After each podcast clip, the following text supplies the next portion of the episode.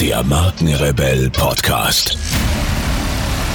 Spannende Interviews, wertvolle Strategien und provokante Botschaften für Führungskräfte und Unternehmer.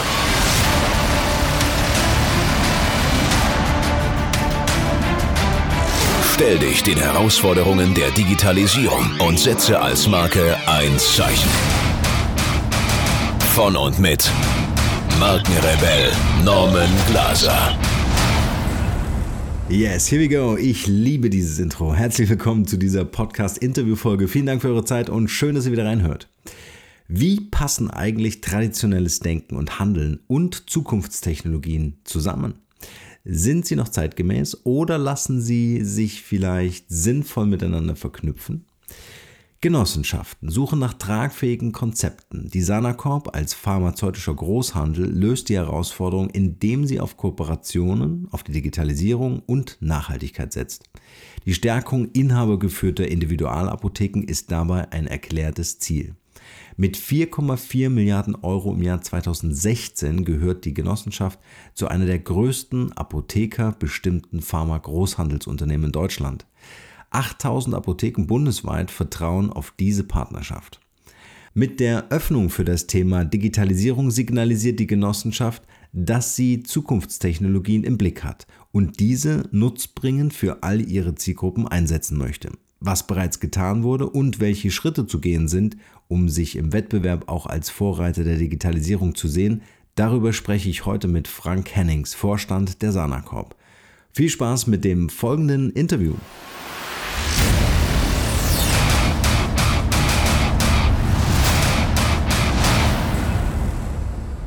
Herr Hennings, schön, dass Sie hier in unserem Podcast gefunden haben. Äh, hier bei dem Markenrebellen äh, entblättern wir quasi die, die Hidden Champions der Branche.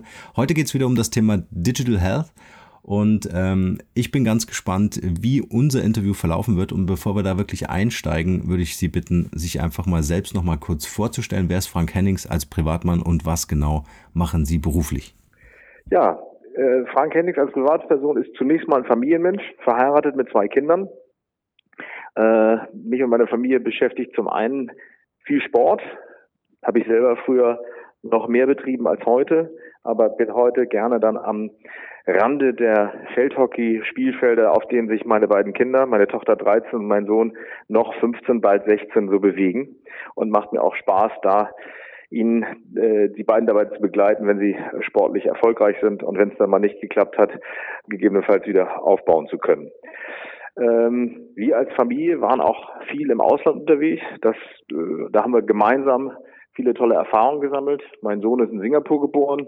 Wir haben gemeinsam dann auch mit meiner Tochter äh, vier Jahre in der Ukraine gelebt. Äh, meine Frau und ich haben zuvor ohne Kinder äh, vier Jahre in Schweden gelebt und gerade die Erfahrungen, die wir dort gesammelt haben, prägen uns bis heute. Aber vor allen Dingen auch die Menschen, die wir dort kennengelernt haben, äh, beschäftigen uns auch glücklicherweise noch bis heute. Beruflich bin ich jetzt seit äh, viereinhalb Jahren hier bei der Sana Corp in der Geschäftsführung verantwortlich für das Ressort Handel. Handel heißt bei uns als pharmazeutischer Großhandel gewissermaßen die, die, die übergreifende, das übergreifende Bindeglied für die wesentlichen Stufen in der Wertschöpfungskette, in unserer Wertschöpfungskette. Wir kaufen bei den pharmazeutischen Herstellern die Produkte ein, die wir dann an die Apotheken weiterverkaufen. Äh, rein logistisch ist das natürlich in der heutigen Zeit umso wichtiger, weil das Sortiment der Produkte, die in den Apotheken erhältlich sind, das sind insgesamt weit über 300.000 Produkte, die ein Apotheker, wenn man sich die typische Apotheke einfach mal so vorstellt, nie und nimmer vorrätig halten kann. Insofern sind wir da das wichtige Bindeglied, eigentlich die logistische Effizienz sicherzustellen, wenn es um die Arzneimittelversorgung in Deutschland geht. Ja, ein äh, spannendes Feld und äh, Sie sind ja, wie man der Presse auch entnehmen kann, äh, da auch führend im Management äh, schon vor der Sanacorp gewesen. Vielleicht können Sie da noch ein paar Sätze zu sagen. Ja, ich war vorher fast 20 Jahre bei Bayersdorf, ähm, hauptsächlich für die Marke Eucerin verantwortlich in unterschiedlichsten Aufgaben äh, zuletzt global als, als äh, Marketingdirektor für Eucerin weltweit verantwortlich, ähm, aber davor auch in, in verschiedenen Ländern äh, operativ verantwortlich. Und auf diese Art und Weise habe ich auch die unterschiedlichen ähm, wenn ich es mal technisch sagen darf, Modelle, wie man Apotheke verstehen kann, kennengelernt. In Schweden damals noch ein staatliches Monopol mit Apotheke AB. Ähm, in, in Asien habe ich das erste Mal die Kette kennengelernt. Ähm, in Spanien, Deutschland, wo ich auch operativ für Olzerin äh, verantwortlich war, eher das Modell der Prägung ähm, in, in der, äh, man muss anders sagen, in, in Spanien und Deutschland eher dann äh, das Modell kennengelernt, was durch den unabhängigen Apotheker gekennzeichnet ist. Mhm. Ähm, das, und was ich auch nach diesen Ausflügen in, durch die Welt als das mit Abstand beste Modell kennengelernt habe. Ja. Jetzt würde ich natürlich gerne wissen, ähm, was sind so Ihre Soft Skills? Also was macht Sie letztendlich äh, ähm, oder, oder hat Sie im Grunde auf diese Karriere immer wieder begleitet? Was waren so Ihre Erfolgsfaktoren? Was waren so Ihre ähm, äh, Talente oder Ihre Fähigkeiten, die Sie wirklich vorwärts gebracht haben? Also zunächst mal äh, das, das Bewusstsein, ähm, dass ich nie alleine erfolgreich sein kann. Das gilt mhm. im Privaten. Familie ist auch ein Team. Das galt schon immer ja. auf, dem, auf dem Hockeyplatz und äh, gilt für, für mich auch äh, unverändert in, in, in jeder Aufgabe, die ich beruflich hatte. Äh, insofern würde ich mich platt gesprochen tatsächlich äh, zunächst mal als Teamplayer ähm, bezeichnen. Äh, ich denke, dass es mir in der Vergangenheit ganz gut gelungen ist, eine Atmosphäre zu etablieren, ähm, in der mein Team äh, weiß, was wir erreichen wollen, weiß, was wir tun müssen, um Tore zu schießen, weiß, was wir tun müssen, um Tore zu verhindern, aber vor allen Dingen auch äh, weiß, ähm, wie wir uns das Zusammenspiel, das unter uns auch vorstellen. Ähm, ich, ja. halte das unverändert für unglaublich wichtig, äh, als das, ja, als den wichtigsten Erfolgsfaktor. Sicherlich ist dann ja. auch noch ein Aspekt dabei zu sagen, was brauchen wir als Handwerkszeug? Dafür muss man trainieren und da muss man auch immer mal wieder umlernen. Aber mhm. äh, da geht es dann eher darum zu sagen, ähm, ich, ich weiß nicht alles. Äh, das, das ist die Grundvoraussetzung zu sagen, lass mal nochmal äh, gucken, wer hier vielleicht was besser weiß und wo, von, von wem wir was lernen können. Hm. Wow, da war viel drin. Das würde ich gerne noch mal ein bisschen, äh, ein bisschen stuffen, ein bisschen unterstreichen, weil genau was Sie gerade gesagt haben, das Thema Teamplay äh, finde ich auch extrem wichtig, weil dann geht es auch mehr und mehr um den Menschen, um das Zusammenspiel von Menschen und ähm, auch was Sie gesagt haben, äh, Thema Fehler machen, aus Fehlern lernen, zu verstehen und zu lernen, was nicht funktioniert, äh, kann oftmals äh, sogar wertvoller sein, als zu wissen, was am Ende funktioniert. Ne? Ja, ähm, und zwar in zweierlei Hinsicht äh, ist das für mich in meinem bisherigen Berufsleben auch wichtig gewesen. Zum einen, ähm, wie geht man mit mir um, als ich Fehler gemacht habe? Ähm, und da gerade in der Zeit in der Ukraine äh, musste ich in einem, in einem börsennotierten Konzern wie Bayersdorf ähm, leider berichten, dass wir betrogen worden sind. Es ging um viel Geld. Äh, die Rechtssicherheit in der Ukraine, Ukraine äh, ist, ist äh, nicht vergleichbar gewesen mit dem, was man sonst so kennt. Leider muss ich natürlich sagen. Äh, und ich, mich hat vor allen Dingen geprägt, wie mein damaliger Chef mit mir umgegangen ist. Ähm, der natürlich schon deutlich gemacht hat, sieh zu, dass wir unser Geld zurückbekommen. Das ist ja selbstverständlich. Und das war auch keine angenehme Situation für keinen von uns, klar. Aber er hat mir die ganze Zeit in diesem durchaus schwierigen Prozess, weil es um viel Geld ging, äh, nie das Gefühl gegeben, dass das das Vertrauensverhältnis jetzt zwischen uns beiden beeinflusst. Und genau das versuche ich auch äh, mitzunehmen in die Zusammenarbeit hier mit meinem Team jetzt auch bei der Sana Corp, ähm, weil in der Tat, wenn es jetzt um, um die Dynamik geht, mit der sich unser Umfeld ändert, das ist ja etwas, was uns branchenübergreifend alle beschäftigt, meiner Wahrnehmung nach, da ist es umso wichtiger, dass wir ähm, in, in einer Atmosphäre, die, die vor allen Dingen gekennzeichnet ist durch Vertrauen agieren, ähm, weil nur so kriegen wir wirklich mit, was gut gelaufen ist wo wir vielleicht auch einfach mal Glück hatten, denn das gehört auch dazu. Ähm, aber vor allen Dingen, wo kriegen wir schnell mit, dass wir äh, irgendwo den Deckel drauf machen oder die, die, den Stecker ziehen und hier ein Thema eben schnell beenden, weil es uns nichts bringt und im Zweifel viel Aufwand erzeugt. Das funktioniert natürlich nur über einen, einen richtig guten Dialog. Äh, einen offenen Dialog, eine offene Kommunikation, äh, die wiederum nur möglich ist, wenn die Vertrauensbasis da ist, dass eben jeder in der Organisation sich aufgefordert fühlt, zeitnah und offen Themen zu adressieren, im positiven wie im negativen. Ja. Auch wieder super interessant, was Sie sagen und wichtig vor allem, was Sie sagen, Thema Vertrauen. Also gerade in der Gesundheitswirtschaft äh, kann man das gar nicht groß genug schreiben, ob das jetzt äh, ähm, äh, Patientendaten angeht oder ob das überhaupt die Kommunikation miteinander ähm, angeht. Jetzt haben Sie gesagt, offener Dialog. Wie übt sich das Ganze? Also wie etabliert man einen offenen Dialog? Wie machen Sie das äh, bei Sanacorp? Und wie wird das Vertrauen im Innenverhältnis geschaffen, um dann auch ausstrahlen zu können? Ja, wenn ich da vielleicht mal so als Familienpartner, Partner, Vater eher so an aus einer Kindergeschichte erzählen darf. Äh, das, was die Schlange, K heißt sie, glaube ich, da macht, äh, und sagt, äh, trust me, genau das funktioniert nicht. Weil, wenn, wenn mir jemand sagt, vertrau mir, dann ist das eigentlich so genau der Moment, in dem man hellhörig werden muss, meiner Erfahrung nach weil dann empfindet mein Gegenüber gerade auch durchaus das Bedürfnis zu sagen, es ist wahrscheinlich nicht da, also spreche ich es an und dann ist es da. Genau das funktioniert nicht, weil Vertrauen ist am Ende ja äh, nichts anderes als die Summe von äh, vielen positiven Erfahrungen. Das heißt, zunächst mal muss man es einfach machen und vorlegen. Äh, das ist die eine Perspektive. Und die andere ist, äh, man muss es sich eben verdienen. Äh, das heißt konkret, ich, ich bin bemüht oder es treibt mich, eine Atmosphäre zu schaffen, in der in meinem Team Fehler offen adressiert werden können. Wenn ich dann da cholerisch reagiere, dann kann ich das alles vergessen, was ich an süßen Worten, süßen warmen Worten äh, vorher rausgehauen habe, weil dann, dann steht mein Verhalten einfach in einem krassen Widerspruch oder zumindest kann es so wahrgenommen werden. Umgekehrt ähm, ist natürlich jeder Einzelne aufgefordert, das zu tun. Und dann ist es eben auch ein Punkt, gerade in einem, in einem, in einem Team, ähm, dann, dann, dann muss das auch gewisse Konsequenzen haben. Denn sonst ist das Vertrauen eben nicht verdient worden. Also ich denke, von daher ist es, es ist erstmal wichtig, dass man eine Atmosphäre schafft, in der das klar ist, dass das äh, als, ein, als ein Erfolgsfaktor gesehen wird und dann, dass alle Beteiligten das auch entsprechend leben, respektive sich daran halten. Mhm.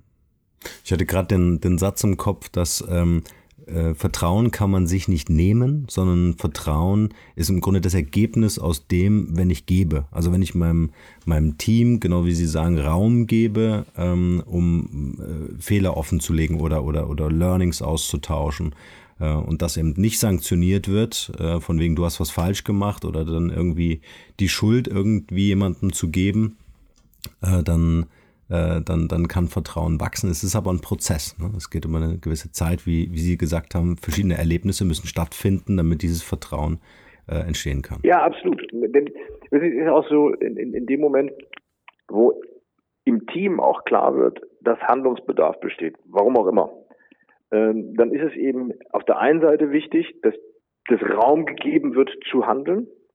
Auf der anderen Seite ist es mir total wichtig, dass sich jeder im Team, vor allen Dingen der, der gerade ein, ein, ein, ein Thema, ein Projekt oder was auch immer das ist, verantwortet, vor allen Dingen mit einer, mit einer Lösung kommt. Ich meine, das sind alles die Plattitüden, die uns seit, seit vielen Jahren beschäftigen. Nicht? Wir wollen kein Problembewusstsein, sondern wir wollen eine Lösungsfokussierung.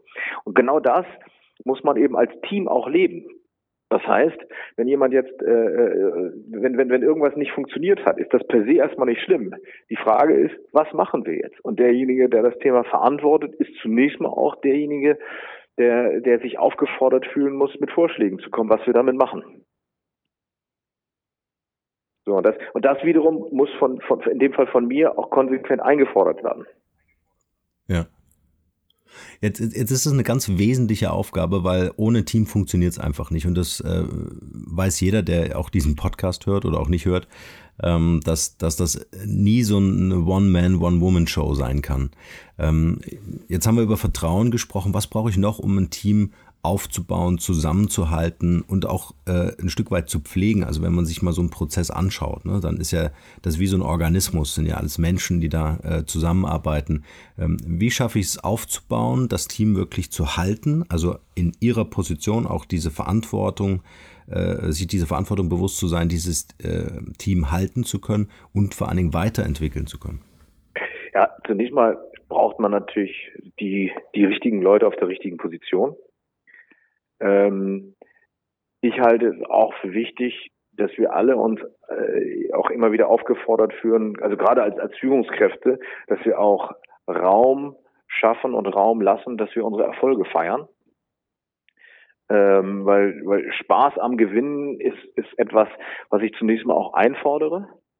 Äh, aber wenn dann auch der Sieg da ist, dann äh, ist es auch wichtig, dass ein Symbol geschaffen wird, was, was, was haften bleibt, was lange bleibt, weil ich, ich, ich halte das für, ein, für einen ganz wichtigen Motivator, respektive eben auch dafür zu sorgen, äh, wie bei meinen Kindern, wenn dann der, der Kopf mal tief hängt nach einer Niederlage, ähm, dass man das relativ schnell wegsteckt. Ähm, das hat aber auch, das hat auch vor allen Dingen viel damit zu tun, wie, wie ist eben so die, die, die allgemeine Atmosphäre. Ähm, ich, ich, ich halte es auch für wichtig, dass, ähm, die, dass wir alle die Chance nutzen, auch zu sagen, wo gibt es jetzt Themen, wo gibt es neue Skills, ähm, seien sie persönlicher Natur oder auch fachlich, äh, und dann zu sagen, Mensch, das finde ich gerade spannend, ähm, da würde ich gerne mal ein bisschen tiefer einsteigen. Also auch dieser Aspekt ist unheimlich wichtig. Das, was müssen wir tun, um uns zu trainieren? Entweder als Team, aber auch jeden Einzelnen von uns. Ja bringt auch dazu, äh, dass die Leute einfach Teil des Teams werden und es viel besser auch annehmen. Ne? Also wenn sie selbst mitmachen dürfen, Ideen einbringen können. Ja. Genau, ja. Stark. Auch Menschen mit Know-how ist natürlich ein, äh, gerade wenn wir an das Thema Digitalisierung denken, natürlich äh, enorm wichtig, äh, Leute im Team zu haben, die Digitalkompetenzen äh, innehaben. Wie suchen Sie sich diese äh, Teamplayer oder holen Sie die von extern? Äh, sowohl als auch, also gerade wenn es um, um äh, Themen geht, die rund um die Digitalisierung äh, sich drehen, gerade wenn es um digitale Kommunikations- und Informationstechnologien geht. Wir sind natürlich auch kein kein äh, analoges Unternehmen mehr schon lange, aber jetzt ich gerade was was wenn es bei mir auch so eher um die um die Vermarktungsdimension geht, äh, dann müssen wir uns auch von draußen Experten holen und als als Sanacorp als pharmazeutischer Großhandel ähm, können wir uns nicht darauf verlassen, gewissermaßen automatisch die erste Adresse zu sein für, für junge oder auch für erfahrene Experten diesbezüglich. Ähm, da ist es hier ist es für uns zunächst mal wichtig zu sagen, wofür stehen wir als Sanacorp? Also auch das ist eine, eine Frage der Werteorientierung, denn als als genossenschaftliches Unternehmen, was einen Auftrag hat, äh, dafür zu sorgen, dass die Arzneimittelversorgung in Deutschland funktioniert, habe ich die Erfahrung gemacht, ähm, ist man zunächst mal auch ein attraktiver Arbeitgeber, gerade für junge Leute, weil gerade dieser Aspekt des, warum mache ich eigentlich was, der geht heute ja weit darüber hinaus, ähm, beantwortet, um umfassend beantwortet zu sein, mit um Geld zu verdienen. Äh, das heißt, wir, wir sehen uns durchaus als, als ein Arbeitgeber an, der, der mehr tut, als nur ein Gehalt zu bezahlen. Ähm, also ja, dies, dies übergreifende, warum, warum macht ihr das eigentlich, was ihr da macht? Und habe ich da, habe ich darauf Lust da und Spaß daran, da mitzumachen? Das ist ein wichtiger Punkt. Ähm, in Verbindung natürlich dann damit, was heutzutage auch aus meiner Sicht, am, wenn man sich als Arbeitgeber präsentiert, immer wichtiger wird, eben Freiräume zu lassen, sich auch einzubringen, wird meiner Wahrnehmung nach sehr verständlicherweise von, von vielen jungen Leuten auch eingefordert. Das heißt, den müssen wir geben. In unserem besonderen Fall, was, was mich beschäftigt, ist, wie schaffen wir das, ähm, gemeinsam auf so einen Transformationsprozess zu gehen? Was meine ich damit? Wir sind über 90 Jahre alt als Unternehmung. Äh, wir sind ein sehr stark prozessorientiertes Unternehmen. Unser Geschäftsmodell lebt davon, dass ein Apotheker bei uns ein Arzneimittel bestellt, wo nicht selten ja direkt ein Patient dahinter steckt, der das jetzt auch schnell haben möchte. Und dann gibt es für uns nur eins, was uns motiviert, nämlich genau die Bestellung in der vereinbarten Zeit beziehungsweise in der vorgegebenen Zeit auch abzuliefern. Da gibt's dann auch bei uns relativ wenig Fehlertoleranz. Hier gibt's dann eben aber auch nicht eine, eine, Situation, die das, wir, haben, wir haben das probiert, pünktlich zu sein. Das, das reicht an der Stelle nicht. Und das hat uns über Jahrzehnte getrieben. Das heißt, wir sind jetzt in einem, an einem Punkt, wo das natürlich auch wiederum nicht, dass wir uns allein auf diese Kompetenz, die bei uns sehr hoch ausgeprägt ist und eben über Jahrzehnte aufgebaut worden ist, das, das ist total unsere Stärke. Aber jetzt geht es natürlich darum, auch darüber hinaus vielleicht auch gemeinsam mit Apothekern mal neue Wege gehen und wiederum durchaus Dinge auszuprobieren. Und das ist in unserer Unternehmenskultur ein sehr spannender Prozess, wie wir da diese beiden Attitüden, das kann man auch nicht nur festmachen an Jung und Alt, das wäre viel zu kurz gesprungen. Es sind diese, diese beiden Attitüden, ähm, die, die, die natürlich nicht zusammenpassen. Wie gesagt, diese, diese Prozessorientierung, wo es nur 0-1 gut oder schlecht gibt gegenüber ähm, Themen, von denen wir noch gar nicht wissen, wohin sie uns bringen und wo eben die, die bereits besprochene Fehlerkultur und Fehlertoleranz essentiell wichtig ist. Das, das ist ein sehr spannender Prozess, in dem wir uns jetzt seit ein paar Jahren befinden, weil wir eben für uns auch geschlussfolgert haben, auch wir müssen uns hier ändern. Wir können uns eben nicht alleine auf unsere Prozesskompetenz und unsere äh, äh Großhandelsexpertise verlassen, sondern wir müssen uns als Organisation weiterentwickeln und wir müssen hier auch daran arbeiten, dass wir unseren Apothekern die bei uns kaufen, auch andere Lösungen bieten, die über unser reines Großhandelskerngeschäft hinausgeht. Das ist ein Punkt, wo es eben auch gerade was die Rekrutierung von, von Experten betrifft, wo es unheimlich wichtig ist, wie, wie integrieren wir diese neuen Kollegen? Wir haben da auch Programme jetzt gestartet, dass dieser Prozess übergreifend begleitet wird. Ähm, weil meine Überzeugung ist es auch, und das haben wir hier auch erlebt, man darf jetzt da bloß nicht den Fehler machen zu sagen, man äh, äh, rekrutierten Team von äh, jungen digitalen Experten und setzt die am Ende des Korridors in ein Büro äh, mit der Gefahr, dass äh, relativ schnell sich viele Mitarbeiter fragen, was machen die da eigentlich?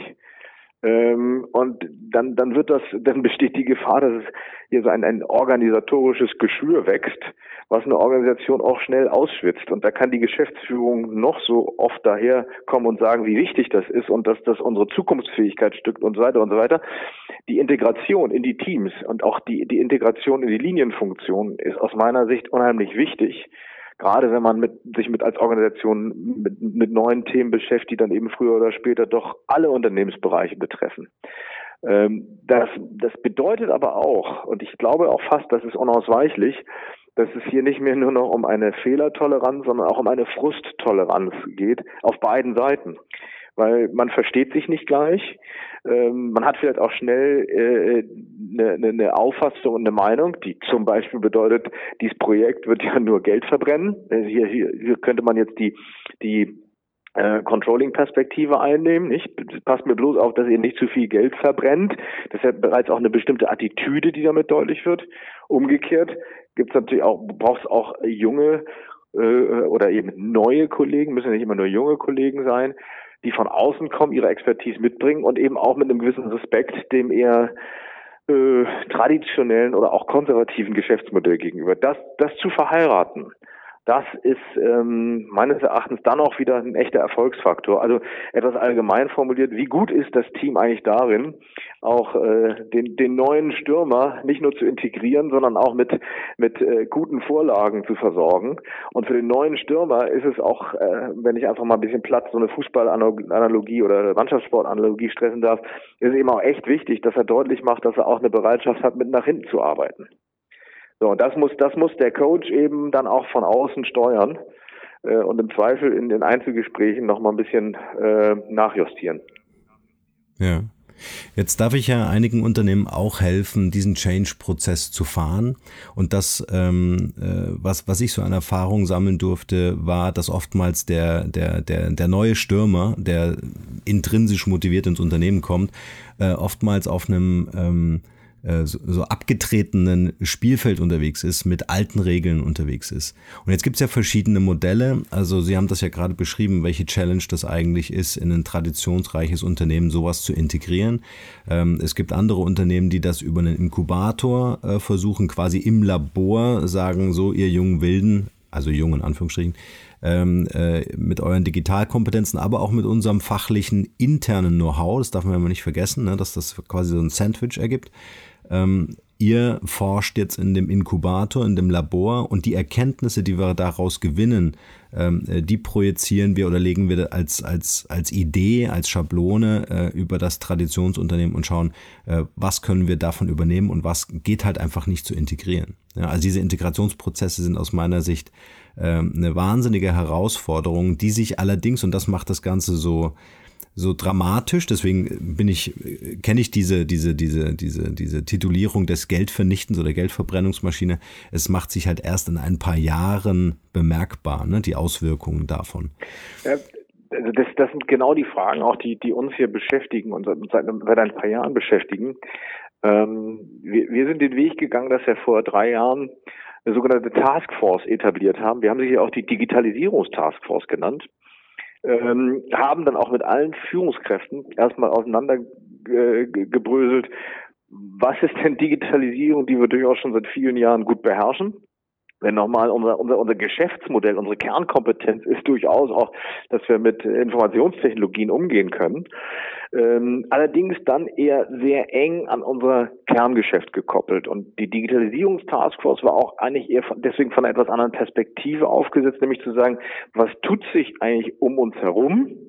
Und inwieweit leiten sich daraus Chancen für uns ab, respektive auch, wo müssen wir aufpassen, äh, dass wir, dass wir bestimmte Bedrohungen nicht zu spät bemerken. Taskforce auch deswegen, weil wir das bewusst jetzt nicht als Projekt etabliert haben, mit einem konkreten Ziel und einem konkreten Ende. Denn äh, wir wissen noch nicht, wo uns das hinführt und das wird uns auch dauerhaft begleiten. Aber Taskforce deswegen, weil wir da durchaus äh, in der Geschäftsführung selbst aktiv waren. Ähm, auch, auch etablierte Bereichsleiter mit, mit integriert haben, aber vor allen Dingen auch das Team ergänzt haben mit einer jungen Perspektive, respektive auch mit Kollegen, die äh, von draußen jüngst gekommen sind mit ihrer digitalen Expertise. Also es war eine bunte Mischung, wenn Sie so wollen. Äh, die aber von daher auch so aufgesetzt war, dass sie eigentlich immer reinreicht, auch in, in das, was in der Linie gerade passiert, auch immer reinreicht in das, was gerade vielleicht an anderer Stelle in Projekten passiert. Und in diesem Prozess haben wir auch erstmal das für uns wirklich sortiert, äh, klassisch priorisiert, womit fangen wir zunächst mal an. Äh, aus, aus heutiger Sicht sage ich, haben wir da äh, ein paar wesentliche Perspektiven, ein paar wesentliche Dinge auch angeschoben und auch mittlerweile schon umgesetzt. Äh, nicht, dass das fertig wäre, aber mittlerweile sind wir jetzt als Arbeitgeber in den, in den, in den sozialen Medien präsent. Das waren wir vorher nicht weil wir auch gesagt haben, da, da rekrutieren wir keine Leute. Wir haben, wir haben dem Prozess aber festgestellt, nee, das, das ist heute einfach ein Thema, äh, das ist für uns eine zwingende Voraussetzung. Wir müssen da eine stärkere Präsenz zeigen. Die Präsenz allein ist es jetzt natürlich auch nicht. Das heißt, das ist ein Thema, äh, das, das werden wir jetzt auch weiterentwickeln. Aber das war, das war einfach eine Dimension, die, die da hieß Digitalisierung. Was heißt denn das für uns als Arbeitgeber? Äh, wir haben, wir haben eine Marke, ähm, die wir auch äh, Richtung Endverbraucher positionieren. Genauer gesagt, den Apothekern, die da bei uns mitmachen, geben wir eine Unterstützung mit Vermarktungsmaßnahmen, die auch den Endverbraucher adressieren. Gerade an der Stelle wird ja auch die Kommunikation zunehmend digitaler. Und da haben wir auch einige Initiativen äh, angeschoben, ähm, die praktisch eine, eine, eine B2B2C ähm, oder einen B2B2C-Charakter haben. Äh, da sind wir noch eher auch mittendrin, beziehungsweise sind jetzt dabei, also ich denke mal im, im Verlauf des zweiten Quartals werden wir die ersten Funktionalitäten ausrollen und unseren Apothekern anbieten, beziehungsweise gehen jetzt mit Apothekern, mit ausgewählten Apothekern gemeinsam in die Pilotierung. Einfach um, um wirklich gemeinsam erstmal zu lernen äh, aus dem Geldverbrennen vermeiden heraus.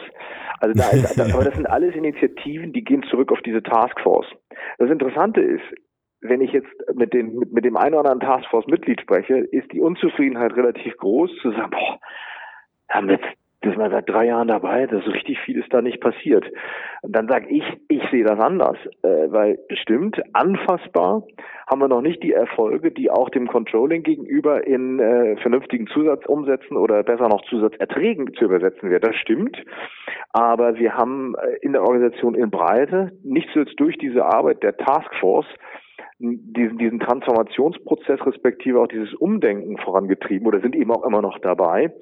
Und das ist mir aus meiner Sicht auch erstmal eine ganz eine ganz wichtige Veränderung und äh, ich denke, gegen Ende des Jahres 2018 werden wir dann auch ganz anders zurückblicken auf diese Arbeit, die wir ja mal in den letzten drei Jahren, das, das fing sicherlich auch vorher schon an, aber, aber da, da ist zunächst mal dieser rote Faden um diese Taskforce herum wo wir dann gucken, Mensch, äh, das haben wir eigentlich doch schon eine ganze Menge jetzt äh, ausgerollt, was eben durchaus auch schon bei Endverbrauchern, die in die Apotheke kommen oder die wir auch, denen wir es leichter machen, ihre Apotheke zu finden oder von der Apotheke auch bestätigt zu bekommen, ähm, welche Services da oder Produkte auch äh, im Angebot sind.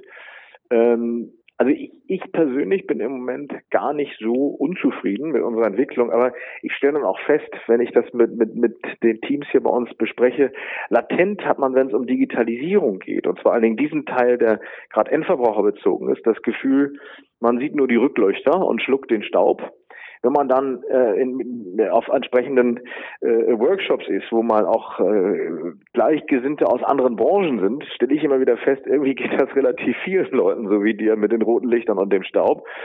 Und äh, wahrscheinlich ist das auch nicht mal so. Äh, sondern ist es wahrscheinlich mehr so, dass man einfach so unglaublich viele Ansatzpunkte sieht, dann auch immer mal wieder ganz singulär irgendwo sieht, da, da passiert schon was und wir sind da noch nicht. Äh, das kann aber dann in anderen Fällen dann auch genau umgekehrt sein. Das heißt, hier gilt dann auch wieder für mich, dass dieser Rückkopplung, oder ist auch für uns total wichtig, dass dieser Rückkopplungsprozess funktioniert, damit wir eben schnell dann auch Initiativen beerdigen, die, die dieses, dieses Gewünschte nicht bringen, respektive andere dann äh, wieder ein Stück weit forcieren, uns dabei aber trotzdem fokussieren. Weil wir können hier nicht äh, in, in unserer Organisation, die jetzt vielleicht nicht klein ist, aber wir, wir können hier nicht 20 Initiativen parallel vorantreiben, sondern eher drei bis fünf. Und dann, das heißt, wir müssen sehr, wir müssen sehr viel konsequenter auch uns überlegen, sind das immer noch die richtigen? Fehlt uns da an, an, an einer anderen Ecke was? Und vor allen Dingen, ähm, äh, bringen, machen wir es, sind es nicht nur die richtigen Initiativen, sondern bringen wir sie auch richtig in die Umsetzung. Das ist unheimlich wichtig, dass wir hier diese Rückkopplung haben, von der wir vorher sprachen.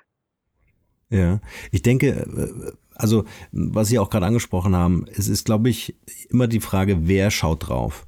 Ja, also ähm, äh, ist es äh, eher so ein Solitär, der gerade betrachtet wird äh, als Teil des Ganzen, oder ist es wirklich eine strategische Betrachtung? Ist wirklich die Digitalisierungsstrategie per se in, in, in der Gesamtheit äh, zu erschließen, oder guckt man nur auf so einen auf so einen kleinen auf so einen kleinen Stein des des des gesamten Bildes und macht sich davon ein, ein Urteil? Also ich denke, man kann das von außen eigentlich gar nicht wirklich bewerten, ja, äh, wenn man nicht wirklich mit dem Team zusammensitzt und sagt, hey, was ist euer Fahrplan, was sind die Meilensteine, was sind die Geschäftsmodelle dahinter, wie wollt ihr kommunizieren in Zukunft?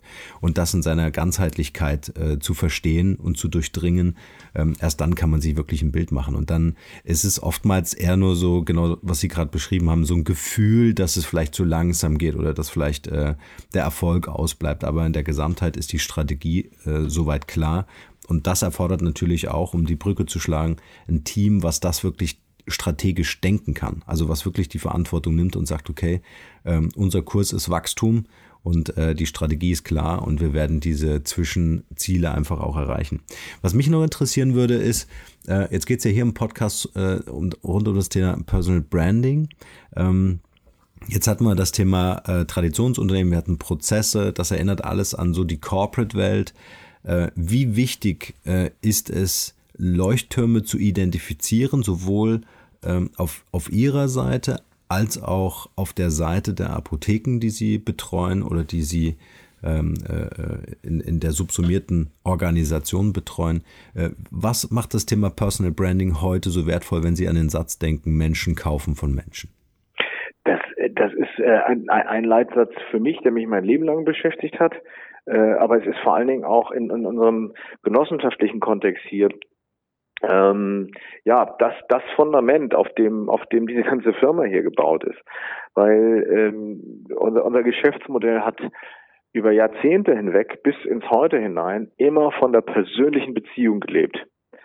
Zwischen jetzt den Kollegen bei mir in meinem Vertriebsteam und den, dem jeweiligen Apotheker vor Ort. Diese Vertrauensebene ist unheimlich wichtig. Ähm, und da gilt absolut, dass, dass der Mensch äh, so wichtig ist, dass man tatsächlich in unserer Branche sagen kann, wenn der Vertriebskollege das Unternehmen verlässt und woanders hingeht, geht der Kunde sogar mit. Weil die Sana Corp ist im Zweifel dann mein Gebietsleiter, Herr Müller vor Ort.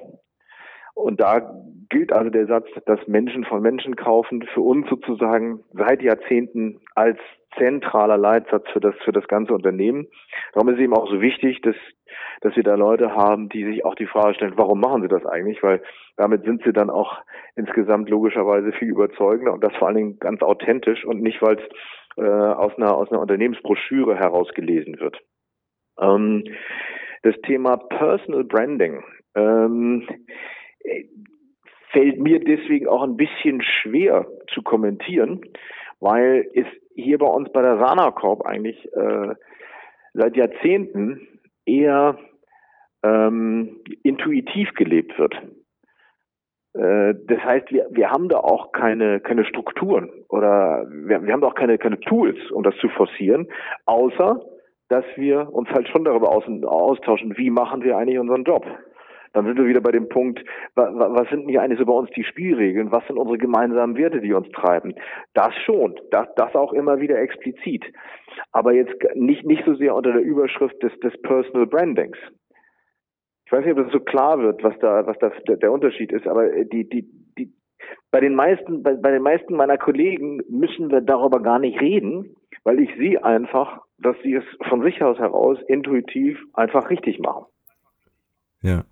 Er ist eine spannende Frage, weil ähm, ich das jetzt aus, aus Sicht der Markenführung erlebe, ähm, also früher habe ich Marken gebaut, sage ich immer, ja, also da haben wir dann für, für Audi, Pro7 Sat1 und so weiter wirklich Marken gebaut. Heute spreche ich eher von äh, Markenentwicklung, nämlich Persönlichkeiten, die quasi Influencer des Unternehmens sind, die, die Botschafter sind, die Leuchttürme sind, die einfach dafür stehen, äh, für die Werte, für die Positionierung der Company, um das Ganze einfach als Multiplikatoren mitzutragen. Ja. ja? Weil sonst, ähm, und, und das erlebe ich äh, immer wieder interessanterweise, dass äh, Unternehmen ihre Positionierung laminieren. Das ist jetzt so ein kleines, äh, kleines Bild, also einschweißen und sagen, hey, haben wir vor zehn Jahren entwickelt, ja, gilt heute immer noch. Und das zeigt mir einfach, dass es äh, so, ein, so ein begrenztes Korsett ist, in dem ich mich bewege und eigentlich diese, diese Agilität, diese Dynamik, die der Markt heute fordert, ähm, einfach nicht, ähm, äh, ja, nicht, nicht, nicht weiterentwickeln kann. Ich kann die Marken nicht ja. weiterentwickeln. Ich habe sie gebaut, ich habe sie laminiert, das Papier, ne, laminiert, äh, habe einen Schutz drumherum gemacht und, und, und das gilt bis heute. Und deswegen finde ich diese Entwicklung gerade äh, sehr spannend und deswegen äh, habe ich sie auch eingeladen zum Podcast, um wirklich ähm, äh, die, die, die Leute sichtbar zu machen und zu schauen, wie sieht die Entwicklung aus, gerade im Bereich der Digitalisierung. Äh, so, so gesehen haben wir eben auch wieder ein Beispiel, ähm, wo wir aus unserer Historie heraus die, die Influencer oder die Multiplikatoren äh, schon lange erlebt haben. Und zwar sind das so zwei ganz wesentliche Rollen in unserer äh, Mitglied, also in, in, bei, unter unseren Mitgliedern, den Apothekern. Da haben wir zum einen die, die Vertreter, also das sind jetzt Vertreter von jeweils 50 Apothekern, die in unserem wichtigsten Organ, die die, alle, die, die wesentlichen Unternehmensentscheidungen hier äh, zu treffen hat, repräsentieren in der Vertreterversammlung. Und die Vertreter sind schon, schon lange auch Multiplikatoren ihrer Sana-Corp, so, so sprechen die auch, im, im Markt. Gleichzeitig haben wir für unsere äh, äh, Apothekenmarke Mea, meine Apotheke, haben wir einen Mea-Beirat. Auch diese Apotheker ähm, sind gewissermaßen stellvertretend von den teilnehmenden Mea-Apothekern gewählt äh, um dafür zu sorgen, dass wir hier äh, das Richtige tun. Gleichzeitig aber auch sind diese Apotheker Multiplikatoren dessen, was wir tun im Markt, also unter den jeweiligen Kollegen. Und wenn man jetzt auch, auch unsere Initiativen zum Beispiel jetzt bei Facebook nimmt, dann haben wir in der Taskforce festgestellt, wir müssen uns damit auch für die Marke Mea und auch für die Marke Sanacorp äh, beschäftigen. Bei Mea haben wir aber auch gesagt, Mensch, Mea, wem gehört die Marke oder wer hat die Marke für wen gebaut? Dann haben wir die Marke Mea immer gebaut für die Kommunikation zwischen der jeweiligen einzelnen Apotheke vor Ort und den Endverbrauchern. Ja, effizienter, weil wir haben für alle bestimmte Plattformen entwickelt, die als Vermarktungsmaßnahmen genutzt werden können. Das ist sozusagen unser Service an unsere Mitglieder, an die, an die MEA-Teilnehmer. Aber es geht uns ja genau um die, um die Markenentwicklung, die Markenpositionierung von der einzelnen Löwenapotheke am Markt hin zu den Endverbrauchern, den Kunden im Einzugsgebiet dieser Apotheke. Wenn wir jetzt Facebook nehmen, dann ist das für uns eben auch nicht ein Thema, wo wir sagen, wir, wir, wir übernehmen das hier mal so ganz, ganz, ganz schlank und äh, finden da tollen Content, den wir dort posten, sondern es geht uns ja da auch da, eher da wieder darum zu sagen, was kannst du, Löwenapotheke am Markt, da tun, um über äh, äh, Facebook und, und, und über mehr bei Facebook mit deinen Endverbrauchern zu kommunizieren. Also auch da ist es wieder ein Punkt, ein, ein, ein, ein gemeinsames Entwickeln, ein gemeinsames Begleiten, weil da haben wir ein, einige Apotheker, die sind da tierisch erfolgreich und tierisch gut. Und dann kann man auch äh, unsere Rolle eher darin sehen, dass wir diese Erfahrungen ein Stück weit multiplizieren. Das ist dann auch gar nicht mal unbedingt ein Punkt, dass wir hier bei der Sanakop die Vordenker wären. Das, das, das können wir auch gar nicht immer sein. Das, das nehmen wir auch nicht uns in Anspruch. Aber dann dafür zu sorgen, dass wir in unserem genossenschaftlichen Kontext tatsächlich so die, die Gemeinschaft stärken, indem wir die Erfolgsfaktoren schlichtweg teilen. Und das, das, das sind eben auch so Punkte, die, die, die haben natürlich eine, eine strategische Ausrichtung. Also das, das tun wir nicht nur intuitiv. Ähm, sondern das ist natürlich auch eine Art und Weise des, des Miteinanders, die, die auch über den gesamten Vertrieb dann zu kommunizieren sind und die auch hier bei uns in der, in der Hauptverwaltung ähm, äh, strukturiert vorangetrieben werden müssen. Aber sie folgen eigentlich eher einem intuitiven Verständnis äh, wa warum mache ich das hier? Also auch aus Sicht des Apothekers ist ja dieses, diese Frage, warum kaufe ich bei der Sanacorp? Da geht es natürlich am Ende, äh, am Anfang und am Ende geht es um monetäre Dimension, natürlich, weil es eine Geschäftsbeziehung, aber in unserem Fall gibt es da durchaus auch noch ein Stückchen mehr an, im Sinne eines Warum, ähm, was sich dann auch wiederum auswirkt auf, wie, wie entwickeln wir jetzt eigentlich gemeinsam zum Beispiel äh, unsere Präsenz in, in, in, in, den, in den sozialen Medien. Hm. Da würde ich gern äh, nochmal reinspringen, weil das ist ja quasi eine dramatische Veränderung, ähm, vor der sich der Markt oder die Gesundheitswirtschaft sieht. Also wenn wir mal in die Verlagswelt schauen, dann waren das so die ersten ähm, ähm, äh, die von der disruptiven Welle getroffen wurden, äh, wo Verlage oder Tageszeitungen auch schließen mussten. Ähm, jetzt liest man in den Medien immer wieder, dass äh, jetzt die Gesundheitswirtschaft oder auch ähm, der Bereich Pharma an der Reihe ist. Wir, wir schauen uns einfach nur an, was Versandhändler tun oder was Amazon beabsichtigt, ohne genau in deren Karten schauen zu können. Wie bereiten Sie sich darauf vor, dass die ähm, äh, vielleicht auch die, die Versorgung äh, der, der, der Menschen vielleicht künftig, also in Form von Arzneimitteln künftig von Amazon erledigt wird? Würde ich, würde ich sagen, sind, sind zwei Dinge wichtig. Das eine ist, ähm, wir können das nicht ignorieren. Und es ist noch gar nicht so lange her. Ich würde mal auch sagen, so ungefähr noch vor zwei bis drei Jahren wenn wir da auch mit, mit unseren Vertretern oder den Apothekern im Beirat gesprochen haben, dann, dann gab es noch so eine, so eine eher äh, diffuse allgemeine Reaktion, dieses, komm, sowas fassen wir doch wohl nicht an. Weil bei uns steht in der Satzung auch, wir bekennen uns zur Apotheke vor Ort, zur, zur, zur Apotheke, die von einem unabhängigen Apotheker geführt wird. Und das halte ich auch nach wie vor für das mit Abstand beste System der Arzneimittelversorgung. Das ist für uns Menschen hier im Land wahrhaft das Beste.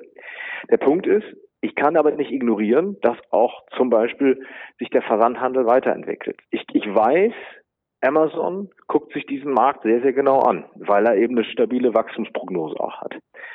Ähm, das heißt, wenn wir, wenn wir vielleicht noch vor zwei oder drei Jahren geneigt waren, der ein oder andere zumindest zu sagen, komm, wir fassen das gar nicht an, ähm, dann ist, ist, sind wir heute aber wirklich auch mehrheitlich so weit zu sagen, nee, das, das geht nicht. Wir müssen uns damit intensivst beschäftigen, denn da wird sich einfach was verändern.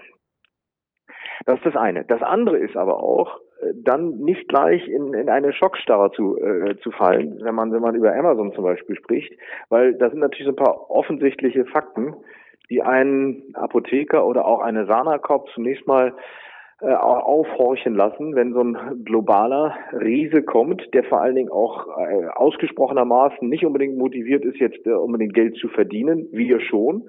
Wir, wir, wir äh, stehen in der Erwartung unserer Mitglieder, dass wir am Ende des Jahres auch eine Dividende ausschütten, was wir auch in den, in den letzten Jahren immer erfolgreich tun konnten. Also eine, eine, eine profitables Betreiben unseres Geschäftsmodells ist für uns ein ganz wesentlicher Treiber. Da können wir eben nicht einfach sagen, wir probieren mal äh, irgendwas aus und uns geht's hier nur ums Wachstum. Das lässt einen natürlich schon irgendwie aufhorchen, weil sich die Regeln ändern im Markt, ändern werden. Und das macht für mich eben diesen zwei, diese zweite Säule, also erstmal nicht ignorieren können, aber die zweite Säule ist, wie gehen wir damit um? Naja, indem wir uns ganz klar vor Augen führen, was sind eigentlich unsere Stärken? So, und da denke ich, hat, hat die, die Apotheke in Deutschland oder jeder Mensch, der in der Apotheke arbeitet, als, als sei es eine PTA oder eben auch ein Apotheker, die haben da äh, natürlich eine enorme, ein enormes Pfund, wenn ich es mal ein bisschen äh, äh, flapsig sagen darf, und das ist die persönliche Beziehung. Sie sagten, wenn Menschen kaufen von Menschen. Na, das gilt vor allen Dingen, wenn es um das Thema Arzneimittel und Gesundheit geht.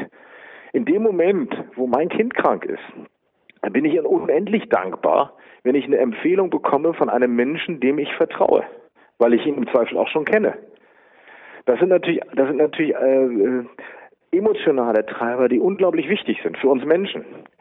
Und eben auch mal jemanden anrufen zu können, der mir vielleicht mal in einer außergewöhnlichen Situation irgendwo hilft, was immer das ist. All das bekommen Sie ja heute in der Apotheke.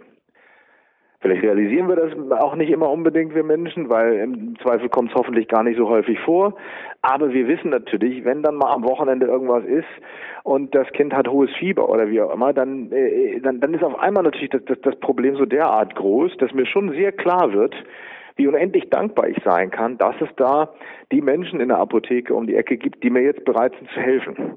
Das heißt, worum es mir jetzt, worum es uns auch bei der Sanakorb geht, ist, dass wir uns klar machen, dass das ist das, ähm, ja, der Erfolgsfaktor, wieder etwas technisch gesprochen, den die Apotheke heute hat und den sie auch eigentlich nicht verliert, es sei denn, sie verliert den, die Perspektive dazu, dass das der große Wettbewerbsvorteil ist, wenn ich wieder technisch sagen darf.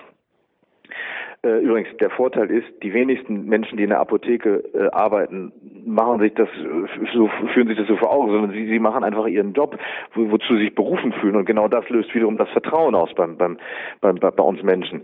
Aber das heißt, diese beiden Dinge nicht ignorieren, du musst dich damit beschäftigen, wir müssen uns damit beschäftigen und wir müssen das tun, indem wir uns klar machen, was sind eigentlich unsere Stärken, die wir hier einbringen können.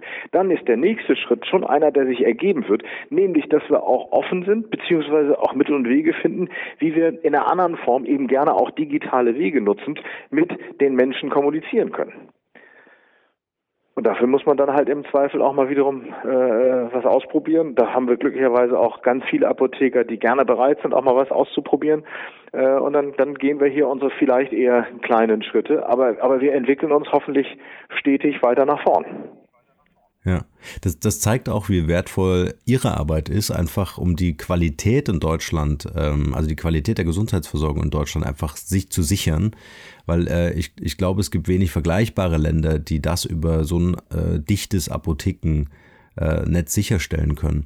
Ähm, meine Frage, ähm, gibt es, also gerade wenn ich so an, an das Thema E-Commerce denke, also digitale Geschäftsmodelle, ähm, äh, Abverkauf von OTC-Präparaten, also apothekenpflichtigen, aber nicht rezeptpflichtigen Produkten äh, oder auch Telemedizin. Wenn ich mir anschaue, ähm, äh, Amazon kauft irgendwie jeder ein, äh, gewöhnen sich die Leute daran, ihre Kopfschmerztabletten in, innerhalb von 60 Minuten in Berlin, München und Hamburg zu bekommen oder äh, schafft man es tatsächlich über Konzepte, dass der Apotheker dieses Vertrauen, was sich ja wie so ein roter Faden auch die, durch diesen Podcast zieht, ähm, äh, zu nutzen, um einfach zu sagen, ich bin in der Region äh, der Berater zum Thema rund um die Gesundheit und um die Familie, ja, bis hin zu Telemedizin. Also es wird ja jetzt wieder heiß diskutiert.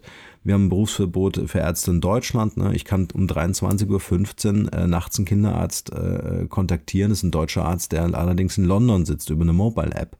Also ähm, äh, da ist gerade ganz viel Bewegung drin. Gibt es Konzepte äh, bei Ihnen in der Schublade, ohne dass wir die jetzt detailliert ausführen, ähm, äh, um digitale Geschäftsmodelle in Ergänzung den Apotheken anzubieten? Äh, kurz gesagt, ja, das sind eben auch durchaus äh, Geschäftsmodelle, von denen ich vorhin sprach, die wir auch bereits oder von denen wir auch die, im Laufe dieses Jahres beginnen werden, sie, sie auszurollen, sie spürbar zu machen. Ähm, weil das, weil, weil hier eben auch gilt, was, was auch immer ich jetzt betrachte, die Kommunikation zwischen Apotheker und Endverbraucher wird sich verändern. Und da müssen wir jetzt einfach mal erste Wege gehen. Ähm, und natürlich ist da auch ein Punkt, dass wir uns angucken, was, was, was geht jetzt zum Beispiel, indem ich Funktionalitäten nutze, ähm, die, die in Deutschland äh, dem, dem geltenden Recht widersprechen. Das, das können wir nicht verhindern. Äh, also das steht jedenfalls nicht in meiner Macht. Ähm, dennoch, ich, ich, ich, ich denke schon, dass wir eben, das ist auf jeden Fall auch meine Wahrnehmung, dass gerade der, der, der Gesetzgeber, und zwar auch unabhängig von der politischen Partei, äh, ist, ist nicht nur mit einem Lippenbekenntnis dabei zu sagen, uns ist die flächendeckende Versorgung, jetzt mit Arzneimitteln wieder, ist uns unheimlich wichtig. Und, und auch egal welche, mit welche Partei, keiner bezweifelt die besondere Rolle der Apotheke vor Ort. Nehmen wir jetzt ein Beispiel, was, was uns im Moment mehr beschäftigt. Das ist tatsächlich eine Ungleichbehandlung der, der deutschen Apotheker, und zwar Versandhändler wie Vorortapotheker in Beziehung auf das, die Arzneimittelpreisordnung. Denn es, es darf auf verschreibungspflichtige Arzneimittel kein Rabatt gegeben werden. Von ausländischen Versandhändlern schon, seit dem EuGH-Urteil, also seit dem entsprechenden. Ja, da, da, da können wir uns jetzt auch alle beklagen und es ist auch wichtig, dass wir darauf aufmerksam machen. Aber zunächst mal kann ich das als einzelner Apotheker erstmal gar nicht verhindern. Ich, das, das, darauf, das darauf aufmerksam machen ist, glaube ich, in jeder Hinsicht wichtig, keine Frage. Aber ich denke schon, wenn ich, wenn ich auch äh, in dem Fall aber sage, gut, was kann ich jetzt tun, dann ist es eben genau der Punkt zu sagen, ähm, ich, ich, ich finde hier äh, Wege, die beim einzelnen Patienten, beim einzelnen Endverbraucher, der zu mir kommt, auch der Gestalt sind, dass der im, im Marketing-Sprech, dass der Mehrwert, den ich leiste, spürbar wird. Weil das ist auch meine Erfahrung. In, in dem Moment, wo, wo wir Menschen uns auch darüber im Klaren sind, was löst unser Verhalten eigentlich aus, dann führt das auch zu einer Verhaltensänderung. Klar, gerade wenn es um Preise geht, dann muss man es sich natürlich leisten können. Nicht? Ich, ich werfe niemandem vor, ähm, wo, wo halt ähm, die, die finanziellen Möglichkeiten sehr begrenzt sind, dass er schlichtweg sagt, ja, ich weiß, das ist zwar eigentlich äh, nicht so gut, was ich hier mache, aber ich kann nicht anders. Okay. Ich denke aber immer noch, dass, dass in Deutschland doch viele Menschen sehr gerne, wenn sie die Wahl haben, sich sehr bewusst auch für ein lokales Vorortangebot entscheiden. Weil wir alle motiviert sind zu sagen, Mensch, wenn ich möchte, dass der, äh, dass der Schlachter hier äh, erhalten bleibt, ja, dann muss ich da einkaufen.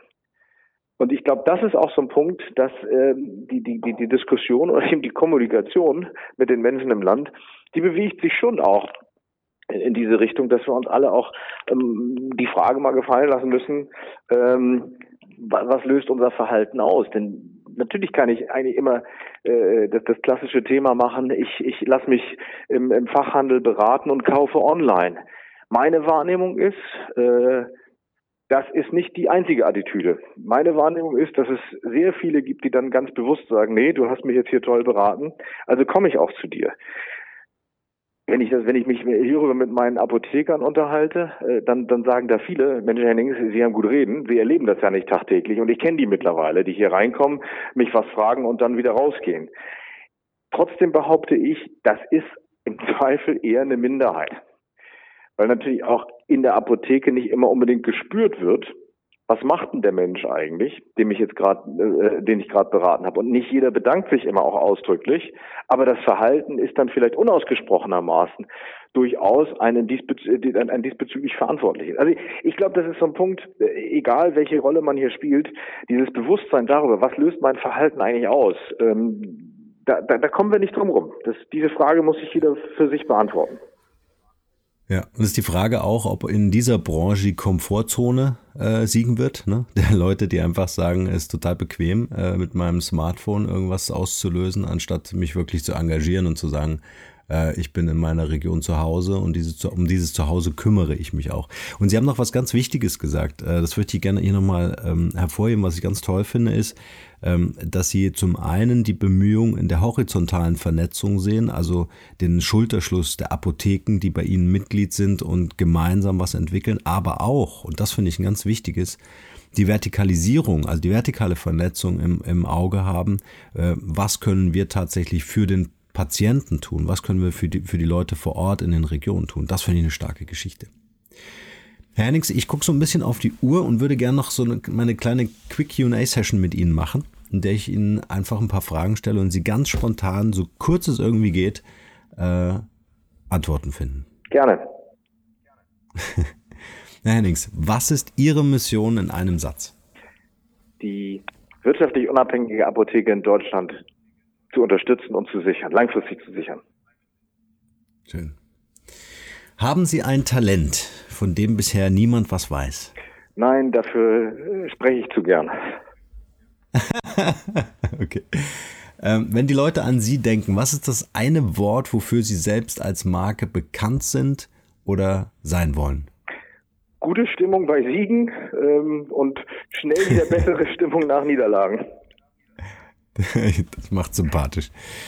Ähm, welcher Moment oder Rat hat einen besonders nachhaltigen Einfluss auf Ihr heutiges Leben? Ähm, als ich hier anfing, als ich mich damit vertraut gemacht, dass unser Geschäftsmodell sehr reguliert ist, klar, muss es sein. Mhm. Trotzdem, der Rat, auch den ich bekam, war, nie aus dem Auge zu verlieren, dass man sein Schicksal selbst in der Hand hat, auch wenn vermeintlich alles sehr starr und stark geregelt drumherum ist. Ja. Was ist das Wertvollste, was wir von Ihnen lernen können? Ähm, nie, nie das Kurzfristige über das Langfristige stellen. Mhm. Ähm, gibt es so drei Internet-Ressourcen oder Mobile-Apps, wo Sie sagen, das fasziniert mich, das, be das benutze ich jeden Tag? Äh, muss ich sagen, die, die, die ich benutze, sind wahrscheinlich derart weit verbreitet, dass sie hier nicht wert sind, erwähnt zu werden. Also die Klassiker wie WhatsApp und Co. Genau. ähm, können Sie uns ein Buch empfehlen, äh, welches für Sie einen großen Mehrwert hatte? Ja, und zwar im persönlichen wie aber auch äh, was meine was meine berufliche Rolle betrifft. Äh, hat mich schon das Buch von dem äh, Richard David Brecht beschäftigt. Wer bin ich und wenn ja, wie viele? Weil nicht nur nicht nur in dem Buch, äh, ich, ich setze mich gern mit den mit den Gedanken und Auslassungen von Brecht auch auseinander, gerade wenn es um Digitalisierung geht, weil er für mich gerade auch jemand ist, der immer wieder forciert, dass es hier nicht um eine Technikbesoffenheit geht, mit der wir die neuen Möglichkeiten faszinierend betrachten, sondern eigentlich eher darum geht, was, was tut das mit unserem Miteinander, was tut das mit unserer Gesellschaft. Und das finde ich ist, ist eine ganz wichtige Perspektive in der Digitalisierung, zumindest für mich. Für mich auch, wenn nicht sogar die wichtigste. Ja, was macht das mit uns Menschen? Ja. Mhm. Herr Hennings, wir sind am Ende des Interviews angekommen und ich würde Ihnen gerne das Schlusswort überlassen mit der Frage, was Ihr bester Tipp für ein glückliches und erfülltes Leben ist. Ähm, ja, da, da stolperte ich, oder ich, ich stolpere in letzter Zeit immer mal wieder über ein, ein Zitat von, von Theodor Fontane, mhm. der äh, ja auch Apotheker ist oder war. Und äh, er hat etwas sehr Schönes gesagt, nämlich zwischen Hochmut und Demut steht ein drittes, dem gehört das Leben und das ist der Mut. Schön. Das lassen wir genauso stehen. Herzlichen Dank für dieses Interview, Herr Hennings. Ich danke Ihnen und einen schönen Tag noch.